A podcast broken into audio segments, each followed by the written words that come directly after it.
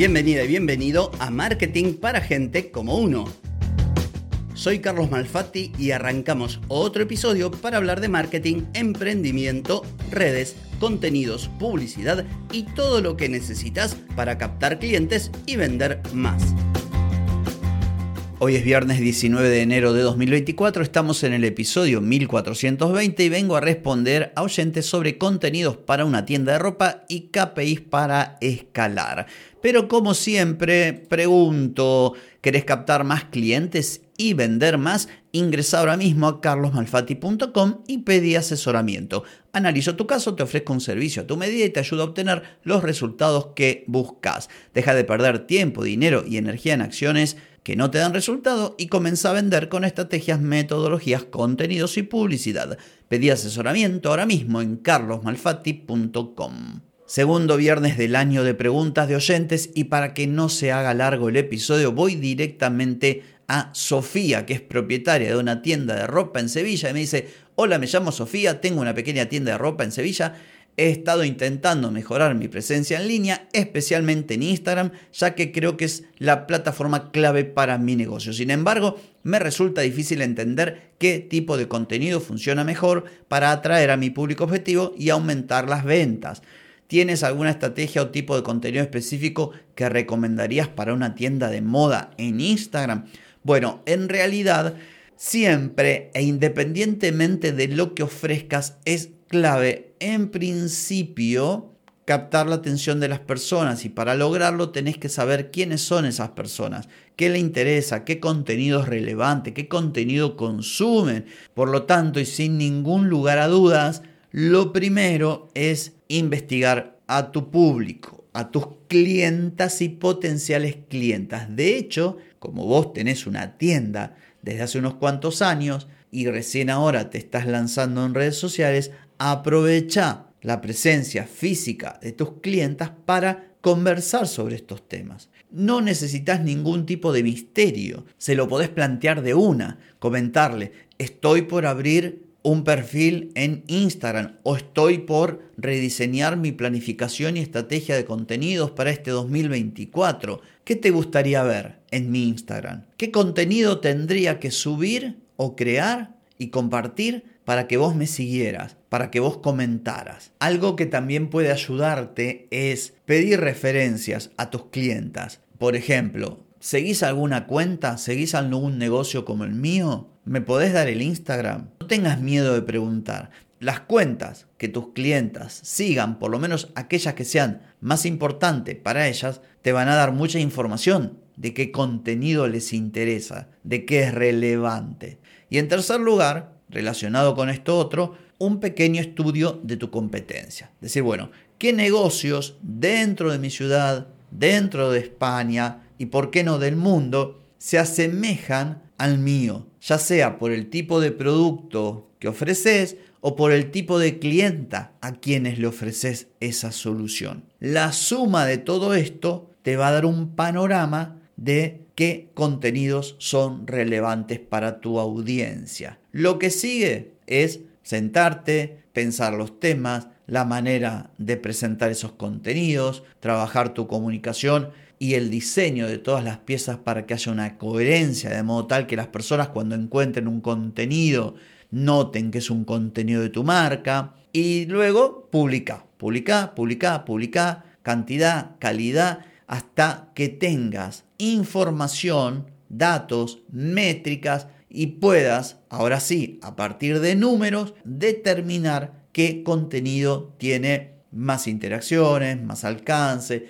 es más comentado, lo guardan y a partir de ahí vendría la optimización del proceso. Es decir, bueno, al principio arranqué preguntando y arranqué fijándome en competencia y todo esto. Bueno, ahora voy a incorporar la información para mejorar mis contenidos, para que estos contenidos tengan una mayor efectividad. Y por último, Sofía, no te agobies. Esto lleva tiempo, nadie la clava a la primera, así que tranqui. Segunda pregunta es de Lucas y me escribe desde Chile. Me dice, hola, soy Lucas, consultor de negocios que trabaja con emprendedores en etapa temprana. Uno de los desafíos que enfrentan mis clientes es entender cómo y cuándo escalar sus negocios. ¿Podrías ofrecer algunos consejos sobre los indicadores claves que un emprendedor debe monitorear para saber si es el momento adecuado para escalar su negocio? Además, ¿qué recursos o herramientas sugerirías para ayudar en este proceso? Bueno, todo depende, por supuesto, Lucas, de qué tipo de negocio. En primer lugar, no es lo mismo un negocio que ofrece productos que alguien que ofrece servicios. Es distinto. Por ejemplo, un servicio como podría ser la capacitación es mucho más fácil, lo de fácil entre comillas, pero digamos, es menos complejo el escalado y a su vez requiere mucho menos recursos en términos de dinero, de herramienta, de inversión. En cambio, si vos vendés un producto físico y querés escalar, imagínate que lo vendés en tu ciudad y lo querés vender en todo Chile, ahí necesitas inversión, necesitas logística, necesitas otros socios, hay toda una serie de cuestiones. Así que en primer lugar esto. ¿Qué me fijaría yo como KPI? Para mí el más importante creo que es la madurez del negocio. Y cuando hablo de madurez, digo, ¿qué tan profesional es el negocio? ¿Qué tan rentable? Te lo voy a dar con un ejemplo propio. A mí muchas veces me dijeron, eh, tendrías que contratar gente, tendrías que escalar. Y mi respuesta siempre fue la misma.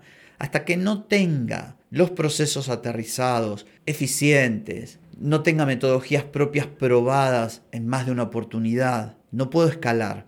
A ver, como poder podría, pero no debería escalar, porque mi negocio adolece de un montón de asuntos que son mejorables. Y por qué no también hay algo de desorden. Entonces, debo mejorar el negocio, debo ordenarlo y cuando sea cómodo para mí, cuando lo lleve, como decimos en el fútbol, de taquito, va a ser un indicador clarísimo de que puedo escalar. ¿Por qué? Bueno, porque ya lo hago tan fácil que va de memoria el tiempo que yo necesitaba cuando empecé, ahora lo he reducido al 10% de ese tiempo.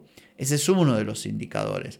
Otro indicador puede ser también la madurez eh, en términos de, marca y de propuesta de valor. Un negocio con cierto rodaje, que ya se ha consolidado, que ya tiene bien en claro qué ofrece, qué solución eh, provee a su potencial cliente, que ya ha trabajado fuertemente su comunicación, sus contenidos, que tiene una buena presencia digital. Es un negocio que bien podría escalarse. Y lo mismo como tercer indicador, para no ser muy, muy extensa la respuesta, sería justamente lo relacionado a los productos o los servicios.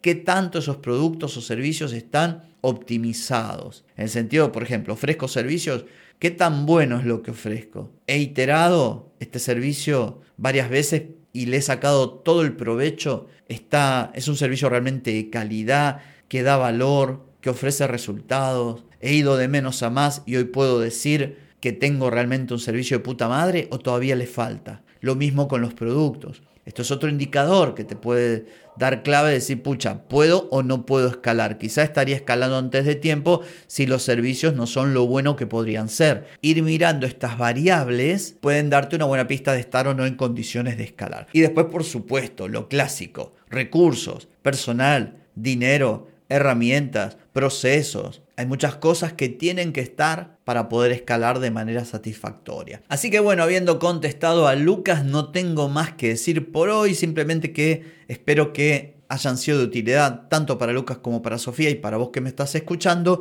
mis respuestas. Nada más que decir por hoy y tampoco por mañana porque es sábado. Desenchufate, descansa, pasalo lindo, que el lunes nos volvemos a encontrar. Te espero. Chau, chau.